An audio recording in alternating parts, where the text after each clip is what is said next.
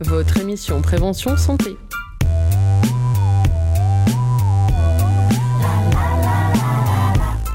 Bonjour et bienvenue dans cette émission À ta santé sur les ondes de Pulsar, une émission d'une heure tous les 15 jours dédiée à la santé et au bien-être au travers d'informations de prévention et de vulgarisation scientifique.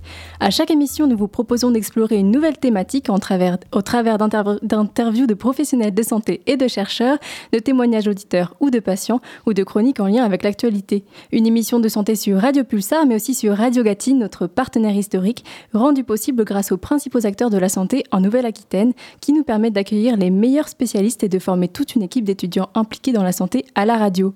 À l'occasion de la Journée mondiale de la sécurité et de la santé au travail qui aura lieu le 28 avril prochain et qui promeut la prévention des accidents et des maladies professionnelles, nous consacrerons cette émission sur la santé au travail, les règles la régissant et l'accompagnement du handicap au travail. Pour commencer, Manon nous définit les causes du burn-out. Nous avons tous des périodes où nous nous sentons stressés. Un certain niveau de stress peut avoir un effet bénéfique sur notre productivité au travail et un fort pour des projets peut nous aider à repousser nos limites. En période de fatigue ou d'émotion intense, l'organisme libère des hormones du stress, notamment le cortisol et l'adrénaline. À court terme, cela peut momentanément booster vos performances. Mais lorsque cet état se prolonge, cet excès de stress va avoir un effet opposé et délétère qui pourra conduire à ce que l'on appelle couramment le burn-out. Mais que se cache-t-il réellement derrière ce terme très répandu dans notre société actuelle de burn-out? Vous en avez peut-être déjà entendu parler sous le terme de syndrome d'épuisement professionnel.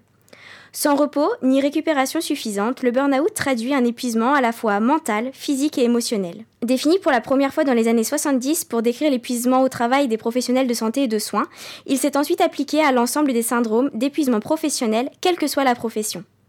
D'après l'OMS, un adulte sur quatre ferait un burn-out au cours de sa vie et cet épuisement frapperait autant les femmes que les hommes, le plaçant en seconde position dans les affections d'origine professionnelle. Témoignant de cette réalité préoccupante, l'OMS l'a d'ailleurs récemment inclus dans sa classification internationale des maladies, la CIM. Mais attention, il ne faut pas confondre le burn-out avec la dépression. Contrairement à la dépression, les personnes victimes d'un burn-out ne perdent pas pour autant le goût de réaliser des activités qui relèvent de la sphère privée. Les causes à l'origine de cet épuisement professionnel sont multiples. Il peut s'agir d'une surcharge de travail, de tensions entre collègues, de disparités au sein de l'entreprise, d'objectifs inatteignables ou confus, ou encore de l'insécurité de l'emploi. Alors, vous l'aurez compris, le burn-out survient dans un contexte de stress professionnel chronique, ce qui explique qu'il faut parfois des semaines, des mois, voire des années pour s'en remettre complètement. Il est alors important d'être en mesure de détecter les symptômes potentiels le plus tôt possible avant qu'ils ne deviennent chroniques et d'y être particulièrement attentif car ils sont souvent d'installation insidieuse et progressive. Voici quelques manifestations qui sont loin d'être anodines. L'épuisement qui se traduit par un état de fatigue constant, non soulagé par le repos, un manque d'enthousiasme au travail, des performances réduites au travail, notamment par des difficultés de concentration ou des oublis récurrents d'impératifs professionnels, en rupture avec les performances antérieures, de l'inquiétude ou de l'anxiété, des troubles du sommeil qui se manifestent par des insomnies, des difficultés à s'endormir ou encore des réveils nocturnes ou précoces sans pouvoir se rendormir une irritabilité ou des troubles de l'humeur sans raison évidente, ou encore des manifestations physiques telles que des maux de tête ou migraines, des maux de dos, des problèmes de peau ou encore des douleurs d'ordre général. Mais alors, que pouvons-nous faire pour s'en prémunir? Voici quelques conseils qui peuvent s'appliquer à chacun d'entre vous, afin de ne pas laisser le professionnel envahir la sphère privée. L'idée principale? Se fixer des limites. Veillez à démarrer et terminer le travail à des horaires raisonnables.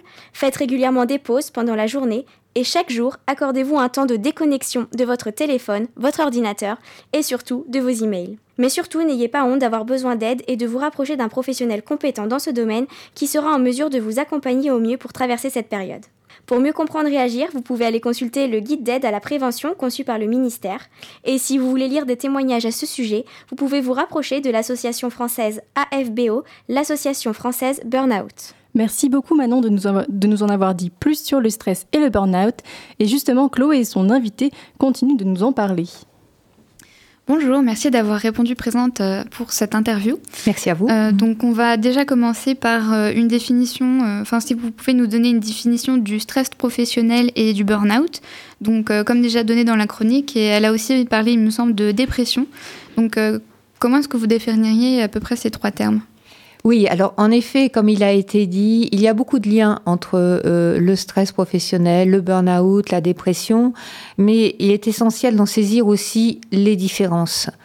Euh, je dirais que le burn-out, tel que ça a été défini il y a maintenant plus de 50 ans, euh, correspond à une symptomatologie bien précise avec de l'épuisement émotionnel. La personne se se sent hors de contrôle euh, de ses émotions, euh, un sentiment de ne plus pouvoir faire face à ce qu'il est demandé, ce qu'on appelle la dépersonnalisation euh, vis-à-vis de ses bénéficiaires, ne plus supporter ses élèves ou, ses patients.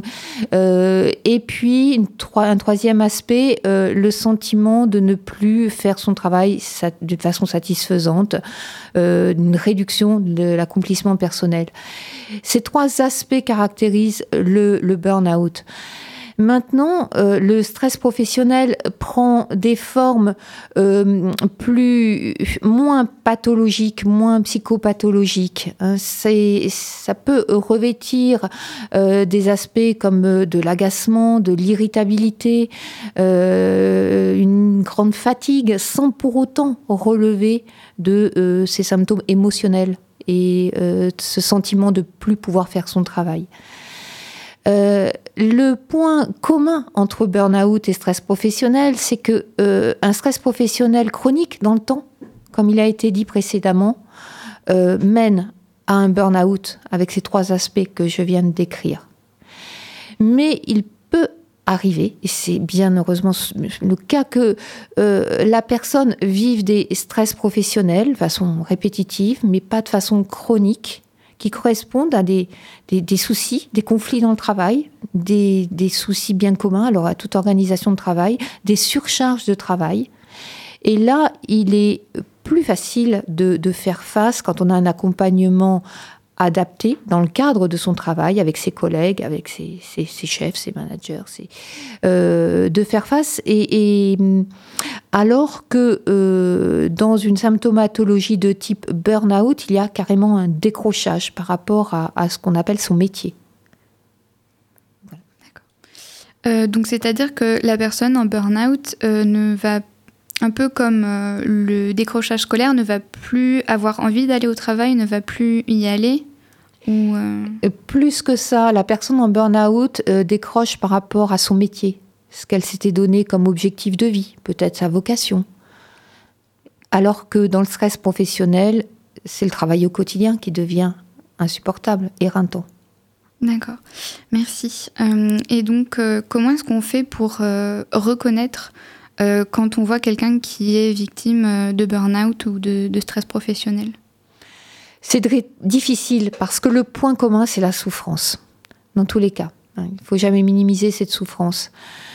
Euh, il y a euh, un autre obstacle pour identifier euh, ce qui relève du burn-out, du stress professionnel ou qui est un stress chronique aboutissant à un burn-out, c'est le lien avec la dépression. Cela a été évoqué tout à l'heure dans la chronique précédente.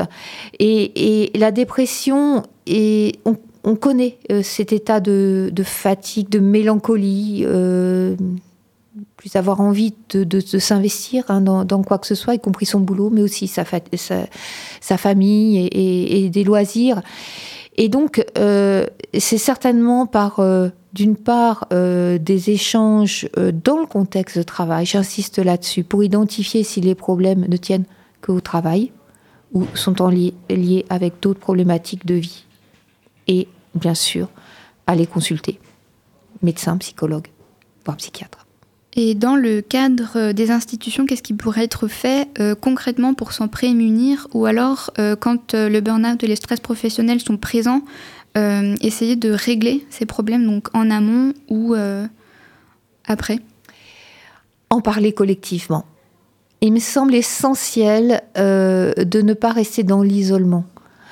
Il y a quelque chose de paradoxal à constater que euh, actuellement, une récente enquête dit que 3 salariés sur 10 euh, souffriraient de détresse psychologique liée à leur travail, euh, burn-out, stress.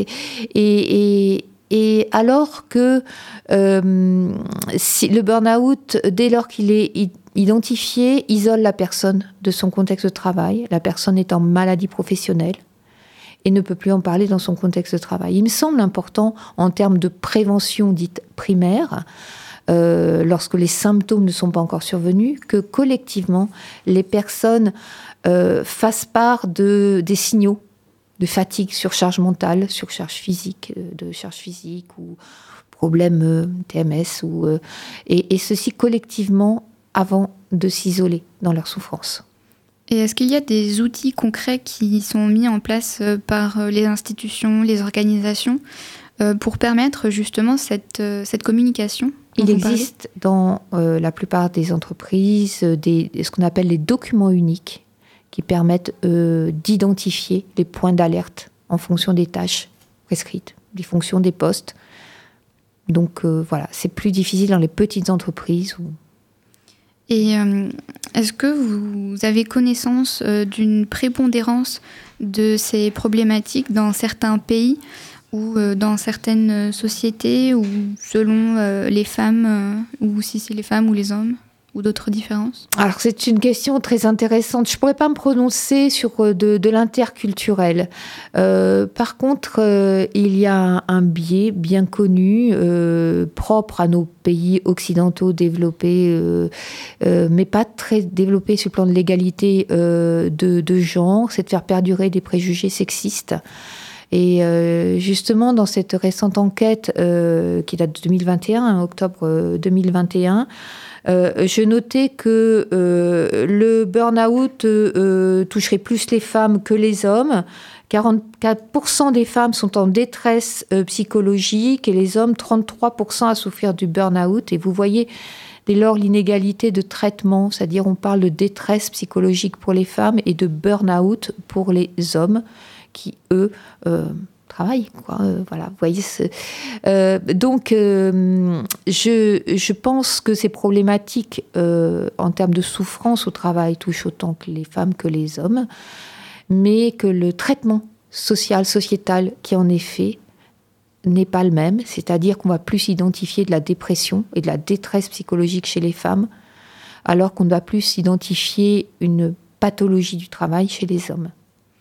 Et selon vous, euh, l'origine de cette différence de traitement serait à trouver euh, Certainement dans les euh, représentations genrées des rôles des uns et des autres. Je parle bien de genre, hein, pas forcément d'hommes et, de femmes, de, genre au travail où l'investissement pourrait être perçu sur un plan plus émotionnel chez les femmes hein, et et plus en termes de charge cognitive chez les hommes.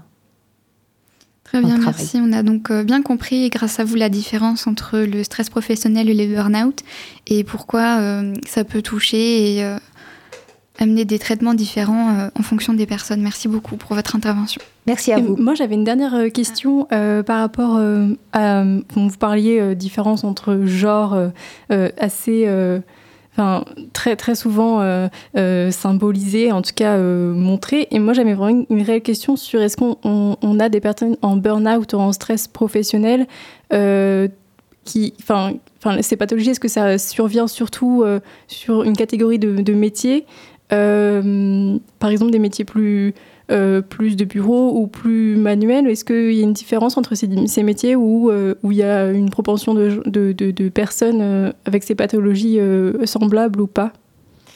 Je pense que maintenant, vu l'avancée des recherches sur la question, nous pouvons dire que stress professionnel et burn-out concernent tous les métiers. À l'origine, on pensait qu'il y avait l'idée de vocation qui, avec des illusions, face à la réalité du travail et que l'on allait retrouver ces pathologies, enfin ces, ces, problématiques plus chez les métiers soignants, les urgentistes, les... Maintenant, ça s'étend à toutes les catégories professionnelles. Et par rapport à l'âge, est-ce qu'on voit plus de burn-out chez les personnes, euh, les, les, personnes jeunes, plutôt mi enfin, milieu d'âge, plus vieilles, ou il n'y a pas du tout de... Euh, je pense qu'il n'y a pas... Il y a les, en fonction de, l'âge, la nature du burn-out n'est pas le même. On mm. parle de burn-out scolaire aussi maintenant. Euh, donc, euh, voilà. Merci beaucoup euh, de nous avoir éclairé sur ce sujet. Et, et ces pathologies et d'autres liées au travail sont suivies de très près par les médecins du travail. Et Eugénie est partie à la rencontre d'un médecin qui nous en dira plus juste après la pause musicale. Nous écoutons Working Together du groupe Gonzalez qui nous parle des relations entre patrons et employés au travail.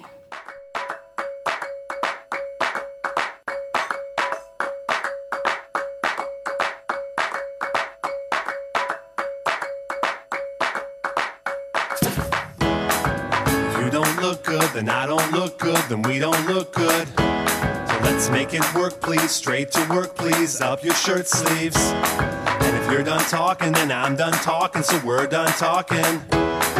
So let's connect minds past your bedtime, and I'm on deadline. Just cut the BS and don't be depressed. You need to be stressed. And don't forget this, you're my apprentice. You need to sweat this. Just feel the tension, your teeth are clenching, and rev the engine. Let it guide you and get inside you and get like I do. Oh, oh, working together. Oh, oh, living together. Oh, oh, dying together. Oh, oh, oh, oh, oh, oh, oh, working together. Oh, oh, living together.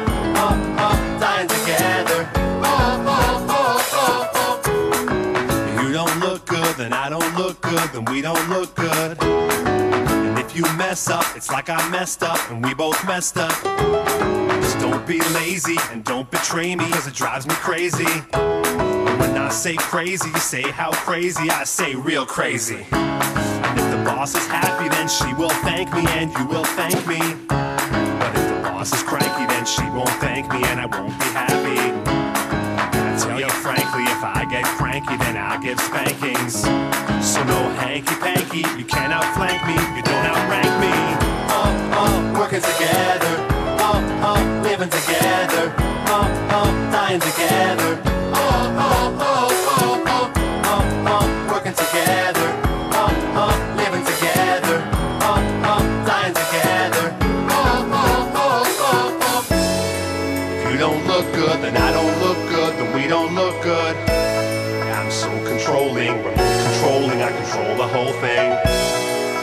with me, kid, you're stuck with me, kid, to keep my secrets. You see, I'm hard to work with, but all the work is hardly worthless.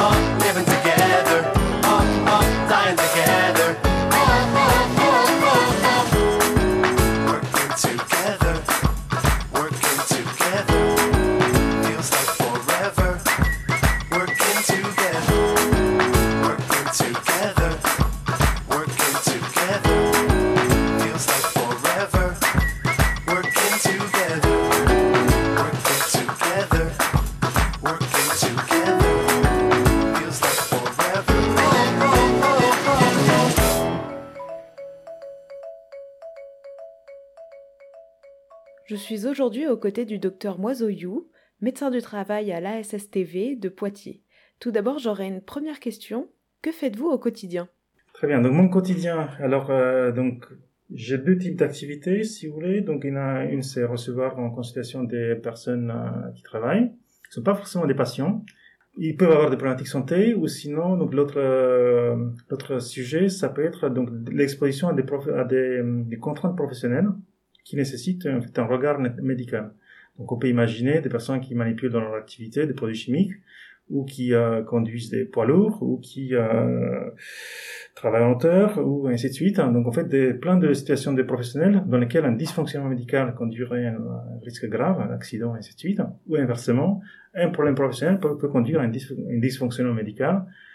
Donc euh, imaginons une exposition à des produits chimiques dangereux qui à la fin de euh, après une, une exposition de, beaucoup d'années peut conduire à un développement d'une euh, hépatite un peu moins, mais cancer surtout, ou d'autres problématiques santé.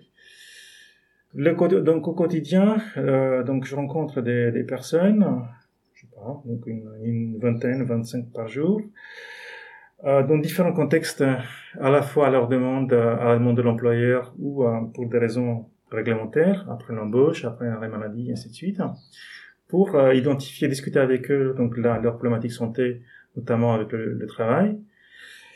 Ce qui revient souvent, ce sont les problématiques d'épaule, de, de coude, du dos, ou encore les problématiques d'ordre psychologique, dépression euh, et d'autres euh, conditions psychologiques comme le burn-out, la souffrance en cas de harcèlement euh, ou d'autres types de les conflits au travail qui conduisent à des d'autres types de souffrances qui ne sont pas forcément diagnostiquées mais qui bah, qui prend temps si on sont bien réelles. Donc ça c'est une partie, la partie clinique. suite à cette à ces ces consultations. Donc il y a toute la partie échange, euh, comment dire, information de la personne.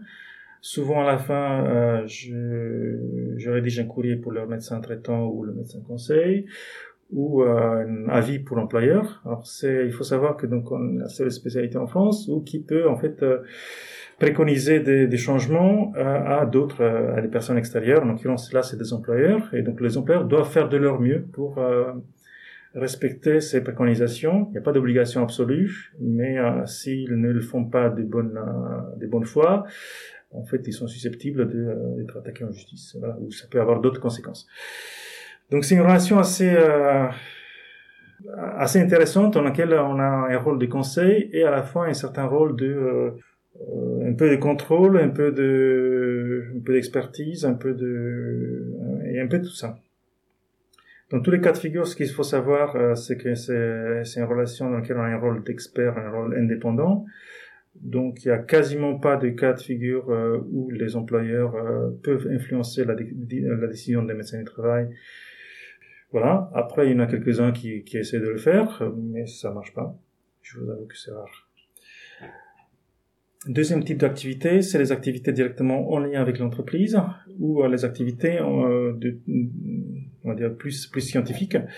Les activités en lien avec l'entreprise, on, on, a le droit de participer aux réunions internes du comité social et économique euh, sur la partie conditions de travail, santé, sécurité et conditions de travail. On a le droit de visiter les entreprises, ce qui est toujours très éclairant, très intéressant de voir l'environnement dans lequel les gens évoluent, d'échanger avec leur propre hiérarchie, de comprendre un peu euh, ce qu'ils vivent au quotidien.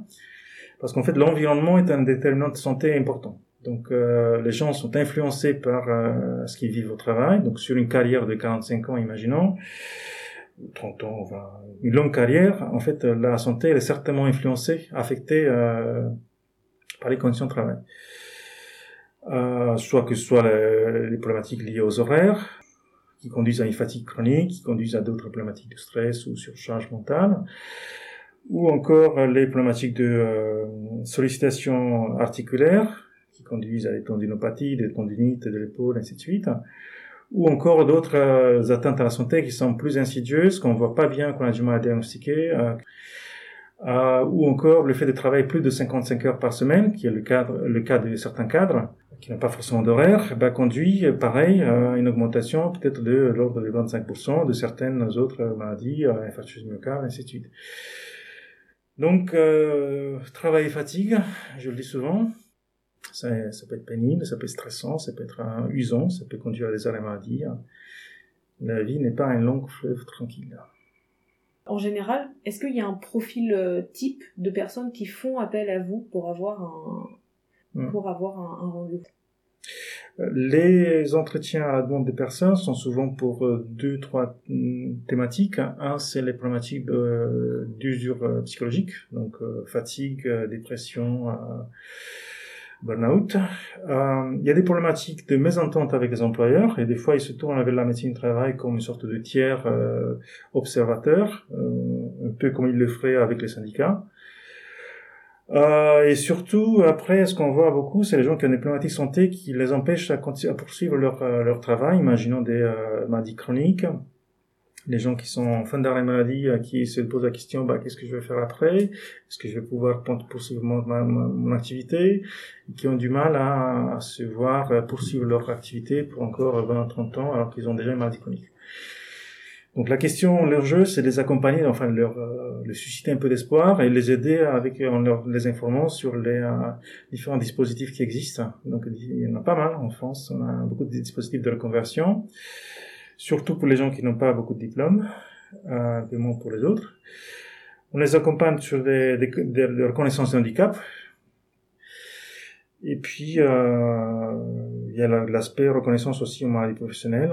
On a pas mal de problématiques qui peuvent être reconnues en maladie professionnelle. Donc, euh, je fais encore référence aux troubles musculo-squelettiques, euh, problèmes d'épaule, des coudes, de, euh, des poignets, euh, pas le dos, c'est difficile. Enfin, si, euh, certains hernies discales peuvent être reconnus en maladie professionnelle.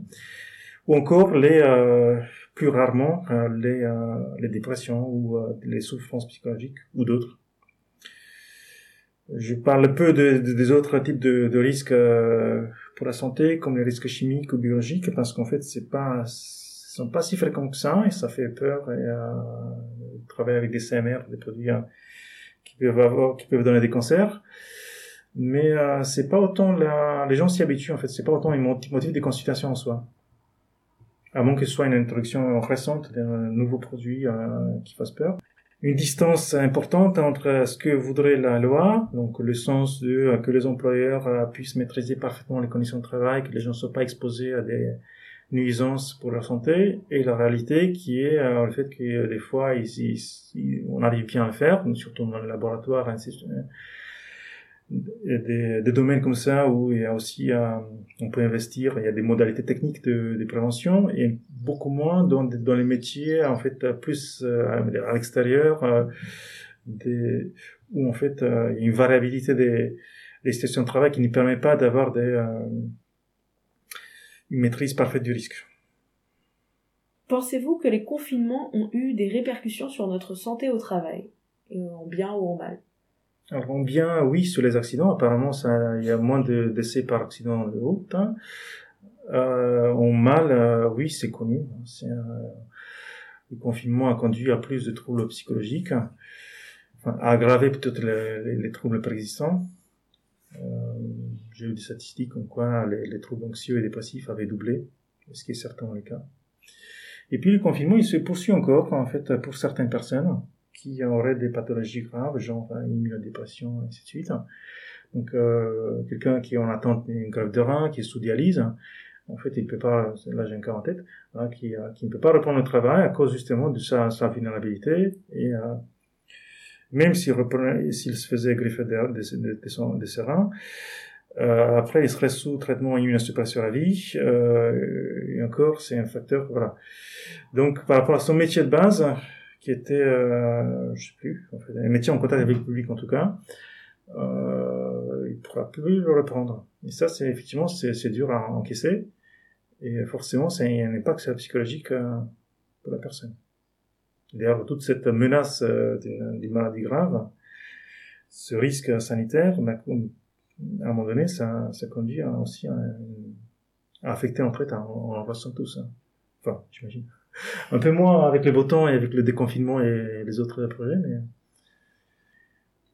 Avez-vous d'autres missions que les consultations? Et lesquelles?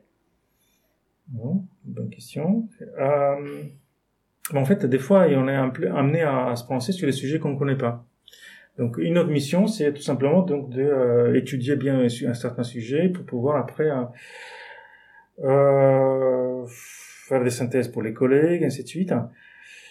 On peut avoir des rôles, des, des, actions, de, on peut mener des études épidémiologiques ou autres, en participant, en participant à des, des campagnes nationales. On a un rôle de conseil à l'employeur. Des fois, on est sollicité sur des, euh, des problématiques euh, d'ergonomie et ainsi de. Alors, lorsque je, lorsque je parle on, en fait, c'est plutôt les services. Donc, les médecins sont surtout sollicités pour des, des sujets médicaux.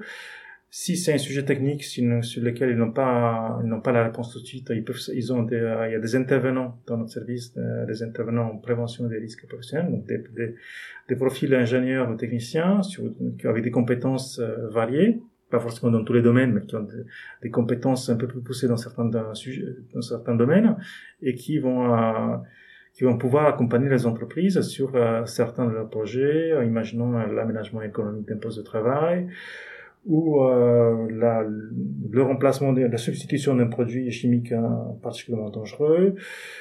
Je, pense au dichlorométhane, un sujet, euh, enfin, sujet récent dans, une entreprise que je connais, et ainsi de suite. Donc on peut avoir, euh, on peut être sollicité sur des sujets comme ça. Oui.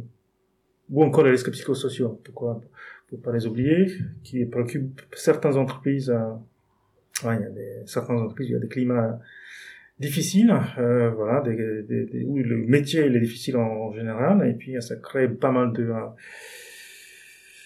pas mal d'émois, pas mal de, euh, de difficultés euh, de communication. Donc on peut être euh, sollicité pour accompagner certains certains changements ou certaines entreprises dans, l'apaisement de leur relation de travail, dans l'amélioration des conditions au sens large.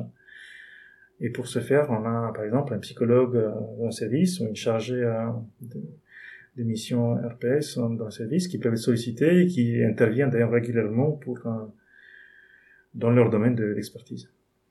Côté euh, réforme loi santé-travail, euh, quel impact sur euh, votre pratique? Ah Il y a des petits changements administratifs, comme par exemple l'allongement de du délai d'un arrêt maladie avant une visite de reprise, qui est passé à 60 jours jusqu'à jusqu'au 1er avril, c'était 30 jours d'arrêt maladie pour déclencher une visite de reprise.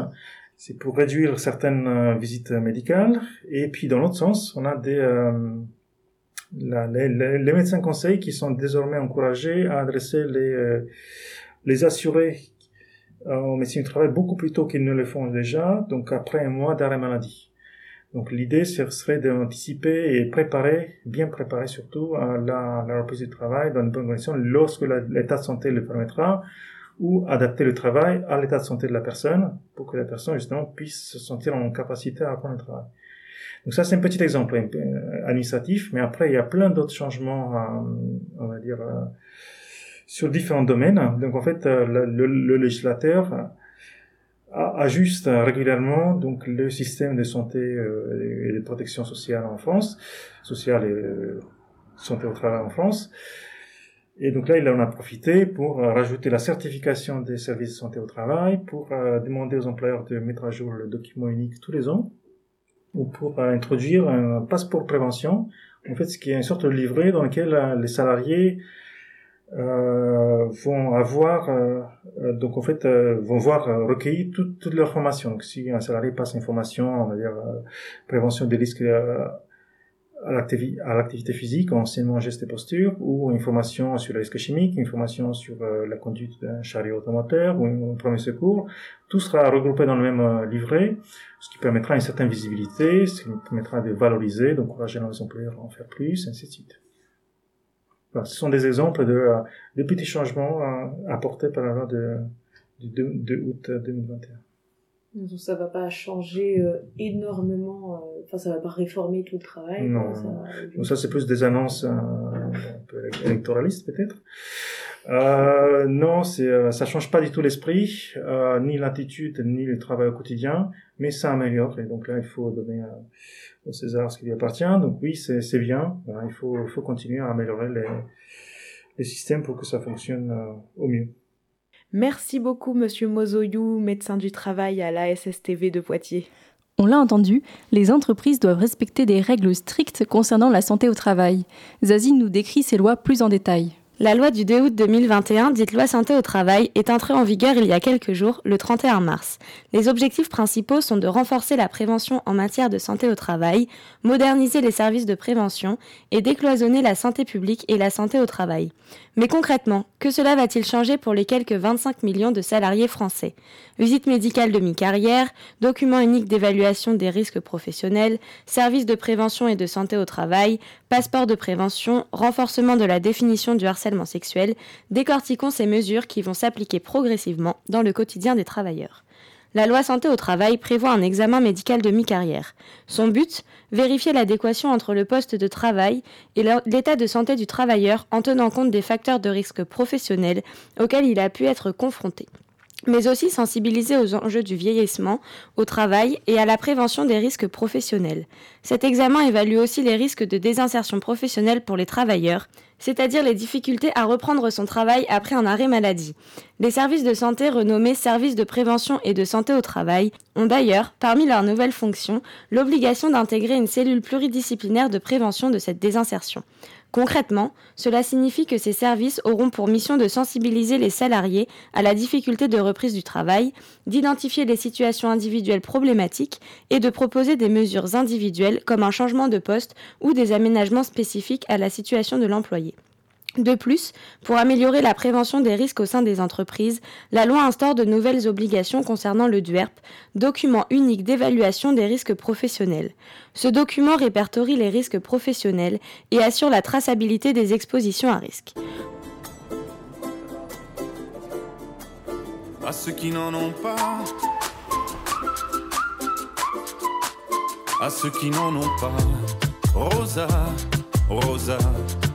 Quand on fout le bordel, tu nettoies. Et toi, Albert, quand on trinque, tu ramasses les verres. Céline, Bataire, toi tu te prends des vestes au vestiaire. Arlette, arrête. Toi la fête, tu la passes aux toilettes. Et si on célébrait ceux qui ne célèbrent pas? Pour une fois, j'aimerais lever mon verre à ceux qui n'en ont pas. À ceux qui n'en ont pas.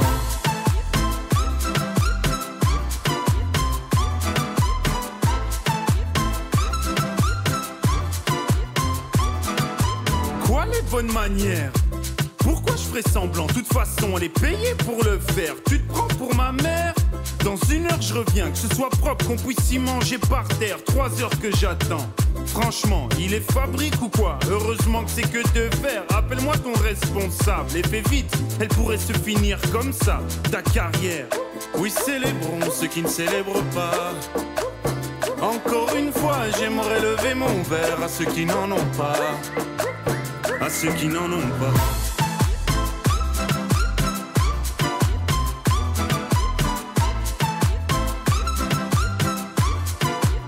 À ceux qui n'en ont pas.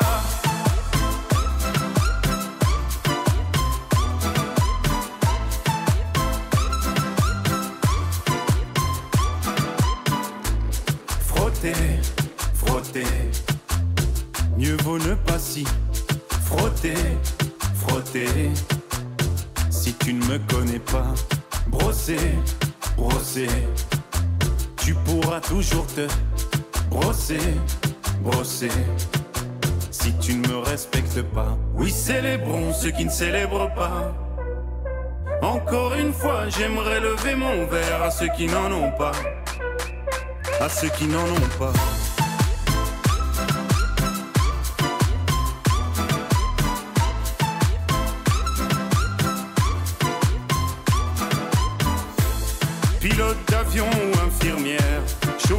Camion, hôtesse de l'air, boulanger ou marin pêcheur, un verre aux champions des pires horaires, aux jeunes parents bercés par les pleurs, aux insomniaques de profession et tous ceux qui souffrent de Vous écoutez À ta santé. Vous venez d'entendre Santé de Stromae sur Radio Pulsar. La santé au travail, c'est notre thématique du jour. On l'a entendu tout à l'heure, des lois régissent la santé au travail. Malgré tout, il n'est pas toujours facile de s'intégrer et de travailler lorsqu'on souffre d'un handicap.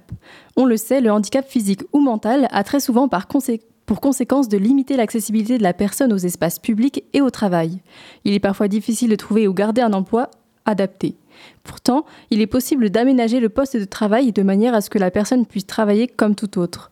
Pour cela, l'employé, l'entreprise et le médecin du travail doivent échanger sur les besoins de la personne en situation de handicap. Il est alors possible de convenir de l'adaptation du lieu et du temps de travail afin de s'adapter aux capacités de la personne. Il faut ainsi rendre compte dans un premier temps de ce que la personne est en capacité de faire ou de ne pas faire, des différents problèmes qu'elle pourrait rencontrer, l'incidence de ces adaptations sur le reste de l'entreprise, combien de temps celles-ci doivent être mises en place et quand faudra-t-il les modifier ou les supprimer. Les adaptations du poste de travail peuvent être ergonomiques, notamment pour les personnes à, mobilité réduite souffrant, d'un handicap physique, où il sera possible d'adapter bureau et chaises, d'adapter le lieu de travail en général. Mais les adaptations peuvent aussi se faire dans les tâches à réaliser et dans la durée du, temps de travail. Il existe également des formations pour les employeurs et les salariés afin de mieux adapter le travail pour la personne handicapée. L'AGEFIF, l'association de gestion du Fonds pour l'insertion professionnelle des personnes handicapées, propose des aides financières et des formations aux personnes en situation de handicap afin de garder ou trouver un emploi. Elle propose entre autres une aide à l'accueil, euh, l'intégration et l'évolution professionnelle, une aide à l'adaptation des situations de travail, une aide à l'embauche en contrat d'apprentissage pour les plus jeunes à partir de 16 ans et une aide euh, à l'embauche en contrat professionnalisant. L'AGEFIF propose également des emplois accompagnés. Ce dispositif lié à la maison départementale des personnes handicapées propose un soutien et un suivi souple à la personne et son employeur. Il combine l'aide à l'insertion professionnelle et l'accompagnement médico-social et permet un suivi tout au long du parcours professionnel sans limitation de durée. Mais avant tout, il faut être reconnu comme personne souffrant d'un handicap pour bénéficier de ces aides. Il faut en faire la demande auprès de la maison départementale pour les personnes handicapées, MDPH, qui pourra, elle aussi, fournir des aides et prestations. Du côté des employeurs, je l'ai dit, il est possible d'être accompagné pour la mise en place de ces aménagements. L'AGEFIF conseille et propose des solutions aux employeurs afin de maintenir l'emploi pour les personnes handicapées et encourager l'embauche de celles-ci. Enfin, pour les personnes en recherche d'emploi, il est possible de retrouver de nombreuses offres et informations adaptées sur le site de l'AGEFIF, www.agefif.fr. D'autres organisations et professionnels peuvent aider au maintien du travail et à la réinsertion professionnelle. C'est le sujet que vont aborder Marine et son invité. Bonjour à tous, aujourd'hui je me suis en ligne avec Fanny Gagnère, chargée d'études de prévention en santé et action sanitaire et sociale pour la mutualité sociale agricole. Bonjour Madame Gagnère, merci d'être avec nous. Bonjour, merci de l'invitation. Vous avez participé à la réalisation de la série Encore possible de 9 épisodes environ, 5 à 6 minutes humoristiques et informatiques, euh, informatifs pardon, sur le maintien en emploi. La série a été lauréate de l'appel à projet d'innovation de l'AGEFIP, l'association de gestion du Fonds pour l'insertion professionnelle des personnes handicapées, euh, dont vient de nous parler Amandine. Euh, et cette série est aussi en lice pour le Grand Prix de l'innovation. Euh, pour commencer, est-ce que vous pourriez nous définir votre rôle au sein de la mutualité sociale agricole? Oui, tout à fait. Alors moi, du coup, je suis au sein de l'action sanitaire et sociale. Et euh, en tant que chargée d'études en prévention santé, je vais m'occuper de, euh, soutenir un peu tous les projets qu'il peut y avoir au, niveau des partenaires ou au niveau interne de nos travailleurs sociaux autour des questions de handicap, de prévention de la désinsertion professionnelle, maintien en emploi, l'accès aux soins et la santé des jeunes. Et est-ce que vous pouvez nous expliquer du coup en en quoi consistait votre projet de mini-série? En fait, au départ, on a fait euh, un constat. Donc, euh, les, travailleurs sociaux qui interviennent euh, habituellement, qui sont spécialisés santé au sein de la mutualité sociale agricole, ils interviennent auprès de personnes qui sont notamment en arrêt de travail ou des exploitants agricoles qui ont des problèmes de santé qui rejaillissent sur leur emploi. Et dans leurs interventions, ils se rendaient compte que bah, il était très difficile d'être en précoce, d'être précoce dans l'intervention, c'est-à-dire d'arriver avant que la situation soit très dégradée et où du coup, à ce moment-là, les solutions sont beaucoup plus restreintes. Le service de santé sécurité au travail faisait exactement le même constat. Donc, on a une cellule pluridisciplinaire de maintien en emploi qui réunit euh, plusieurs services, contrôle médical, service santé au travail, action sanitaire et sociale et les deux cap emploi euh, des, euh, des deux départements 79 et 86. Donc, comme on était sur un constat commun, on a essayé de trouver des outils qui pourrait nous aider à parler prévention de la désinsertion professionnelle au plus tôt et qui puisse être accessible à des personnes qui euh, ben, pouvaient être en arrêt de travail, pouvaient être très éloignées de toutes ces questions-là, sachant que tout ce parcours de maintien en emploi, il est complexe, il y a beaucoup de droits à activer et il est difficile de repérer euh, les différents acteurs qui sont autour. Une fois qu'on est dans le parcours, ça va, ça se, ça se passe plutôt bien et on est bien pris en charge, tous les services se parlent, mais par contre le démarrage du parcours, trouver les bons interlocuteurs, c'était un peu compliqué. Donc comme on n'arrivait pas à trouver d'outils qui existaient, bah, du coup on est parti sur l'idée d'en inventer un et on trouvait que euh, euh, mettre en place des petites, enfin réaliser des petites pastilles vidéo autour de ce parcours-là serait intéressant.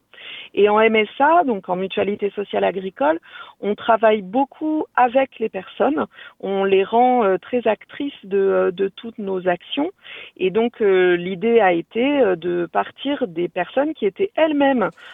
en risque de désinsertion professionnelle, donc en arrêt de travail, ou venant juste sortir de l'arrêt de travail et euh, revenant sur leur poste, ou se retrouvant en pension d'invalidité, et de pouvoir les questionner sur comment eux avaient vécu leur parcours, comment ça s'était passé du début jusqu'à la fin, les questions qu'ils s'étaient posées, les doutes par lesquels ils étaient posés, ils étaient passés, et donc à partir de euh, leurs témoignages, on a créé donc un, petit groupe d'une dizaine de personnes salariés, exploitants agricole et on a même eu deux employeurs qui sont venus avec euh, leurs salariés qui avaient été en long arrêt. Et on s'est appuyé sur leurs témoignages pour créer neuf euh, épisodes d'une série dans lesquels dans laquelle du coup on pouvait se reconnaître. Et euh, chaque personne qu'elle soit salariée ou exploitante agricole pourrait se reconnaître. Quel que soit son régime de sécurité sociale d'ailleurs. Quelqu'un du régime général se retrouve dans dans ces différents épisodes donc voilà, d'où est née euh, l'idée. Et du coup, ce sont euh, les travailleurs euh, ou les salariés agricoles qui ont participé activement à la mise en place de cet outil de prévention. ils ont travaillé main dans la main avec d'autres professionnels. Est-ce que vous pourriez nous expliquer lesquels étaient, quels étaient ces professionnels, s'il vous plaît?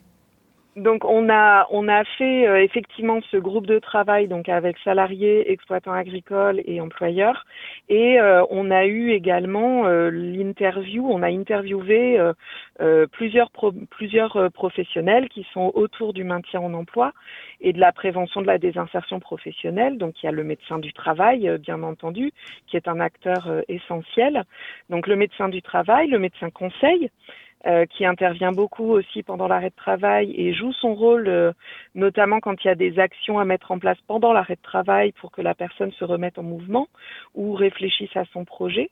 On a également Cap Emploi, qui est euh, un organisme indépendant qui va accompagner les, les personnes qui sont en arrêt de travail, quel que soit leur statut, ou qui sont en situation de handicap, enfin surtout qui, qui sont en situation de handicap, et qui vont les accompagner euh, dans ce retour euh, sur leur poste ou dans leur reconversion professionnelle. Euh, on a interviewé aussi des infirmiers santé au travail, qui sont ceux souvent qui font les visites de reprise des, salariés. On a interviewé des conseillers en prévention des risques professionnels, qui sont beaucoup chez nous, ceux qui sont en lien avec les exploitants agricoles notamment, mais qui sont aussi en prévention des risques euh, sur le poste pour prévenir justement les accidents du travail, les maladies professionnelles et euh, bah, de futurs euh, risques de désinsertion professionnelle pour des personnes qui sont sur des emplois assez pénibles. Et puis ensuite les travailleurs sociaux qui sont spécialisés et qui interviennent auprès de, de, ces personnes pour les accompagner et les guider tout au long de leur parcours pour se maintenir en emploi. Et alors chaque épisode commence par une scène avec un filtre gris où le travailleur éprouve euh, ses craintes. Euh, pourquoi avoir mis euh, en scène ce passage? Ben, du coup, l'idée, c'était de partir des représentations qu'on pouvait se faire de, des différents professionnels ou des différentes étapes euh, par lesquelles on passait. On s'est rendu compte que ce qui bloquait beaucoup l'entrée du parcours, c'était justement ces a priori-là, c'est-à-dire que euh, on en parle beaucoup autour de soi, aux voisins, aux amis, à la famille, euh, de ce qui nous arrive et des craintes qu'on peut avoir, et on s'en fait tout un film. On peut aussi ne pas en parler à qui que ce soit parce que justement on part du postulat qu'à partir du moment où on en parlera, on perdra son travail, ce sera plus possible, et, euh, et du coup, ben, tout ça traîne dans la tête. Et le mieux était de, ben, de parler de tout ça puisque c'est ce dont nous ont parlé les, témoins eux-mêmes, euh, ben, de parler de toutes leurs craintes, de tous ces doutes qui pouvaient se poser au départ, et, euh, du coup de pouvoir les poser dès le départ de, de, l'épisode pour pouvoir dire ben voilà euh, vous aujourd'hui voilà où vous en êtes. Vous avez ça dans la tête ces craintes là je vais perdre mon travail on va me prendre pour un tir au flanc on va on va me on va m'obliger à sortir à sortir de l'arrêt de travail.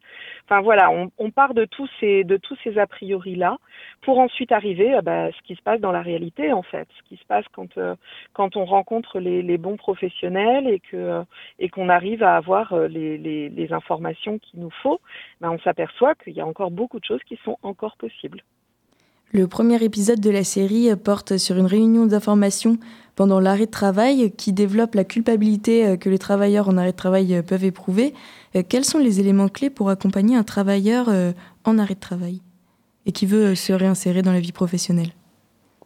Le premier élément, c'est effectivement d'enlever cette culpabilité, c'est-à-dire de euh, bien mettre en, place le fait que euh, si la personne est en arrêt de travail, c'est pas de la faute de la personne, c'est euh, un problème de santé qui lui est tombé dessus, que ce soit une santé, un problème de santé physique, ou ça peut aussi être un épuisement ou une grande fatigue ou, ou ce genre de choses. Et du coup, aujourd'hui, on est on est beaucoup sur cette valeur travail et sur le fait que les personnes qui se mettent en arrêt de travail, ben, ce sont les tirs flancs, ce sont ceux qui ne sont pas assez solides pour tenir le coup. Donc la première des choses, c'est déjà d'enlever cette culpabilité-là, parce qu'en fait, elle bloque beaucoup de choses, et elle bloque notamment la parole. Elle bloque le fait de pouvoir euh, parler de ce qu'on ressent euh, et, et du coup des envies aussi que l'on a. Et ensuite, la deuxième chose, c'est d'ouvrir les possibles. C'est-à-dire de dire, ben voilà, ce ne sera plus jamais comme avant. Ce ne sera plus jamais comme c'était auparavant, mais ça ne veut pas dire que tout est fermé et que plus rien n'est possible. Ça veut juste dire que ce ne sera pas comme avant. Donc il y a un accompagnement au changement à faire, de bien se rendre compte que dorénavant on va avoir cette, cette pathologie qui, qui nous suit, qui est avec nous, qui fait partie de nous. Euh, et on va on va faire avec, on va faire avec elle et on va identifier non seulement ce qu'elle nous empêche de faire, mais aussi tout ce qu'elle nous permet de faire et à partir de là de se rendre compte que la pathologie, ce qui arrive, l'accident, le handicap, ce n'est qu'une partie de la médaille et que si on retourne la médaille, on s'aperçoit que bah, du coup, il y a plein de réflexions que ça amène de façon plus large sur sa vie et que du coup, des projets sont possibles. Et à partir du moment où les possibles sont ouverts, à partir du moment où on arrive de nouveau à se projeter, à se dire qu'on a encore des possibilités, soit professionnelles, soit sociales, parce que tout n'est pas non plus dans le dans le professionnel. On peut aussi effectivement se dire que bah professionnellement ça ne sera plus possible, on ne peut plus exercer un métier, mais ça ne nous empêche pas de faire du bénévolat ou d'aller sur des sur des activités de loisirs qui sont euh, qui sont importantes et qui vont nous construire.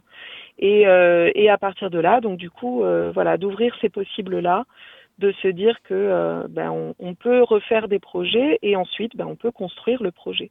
Que ce soit ben, revenir sur son poste de travail ou alors changer de travail ou alors euh, arrêter de travailler et euh, les différents acteurs qui accompagnent vont ensuite, en fonction du projet qui se construit, petit à petit, ben, vont amener les différents éléments qui sont nécessaires. Que ce soit ben, la compensation financière aux séquelles dans lesquelles euh, la personne, euh, à laquelle la personne fait face, parce que forcément que entre sa capacité de travail d'avant et la capacité de travail qu'elle a après la pathologie et après l'arrêt de travail, ben, du coup, il y a forcément des séquelles, hein. il y a une différence entre les deux, donc il faut pouvoir compenser cette différence-là. Et puis ensuite, d'aller chercher euh, la construction de son nouveau projet. Merci Madame Gagnard d'avoir répondu à l'ensemble de mes questions. Euh, quant à vous, chers auditeurs, si vous voulez plus de détails sur la série, vous pouvez retrouver euh, gratuitement les épisodes sur YouTube sur la chaîne MSA Sécurité Sociale Agricole. Merci beaucoup euh, d'avoir euh, accepté de nous en dire plus sur les mises en place, euh, comme vient de nous le dire Marine. pour terminer, je vous rappelle que la journée mondiale de la sécurité et de la santé au travail a lieu le 28 avril. Ainsi s'achève notre dernière émission de la saison À ta santé. Un grand merci à toute l'équipe et à tous nos partenaires qui ont rendu possible les différentes émissions concernant la santé depuis septembre dernier. Retrouvez le podcast de l'émission de ce soir et de toutes les autres sur le site www.radio-pulsar et nous nous retrouvons en octobre où nous aborderons de toutes nouvelles thématiques. Bonne soirée à toutes et tous.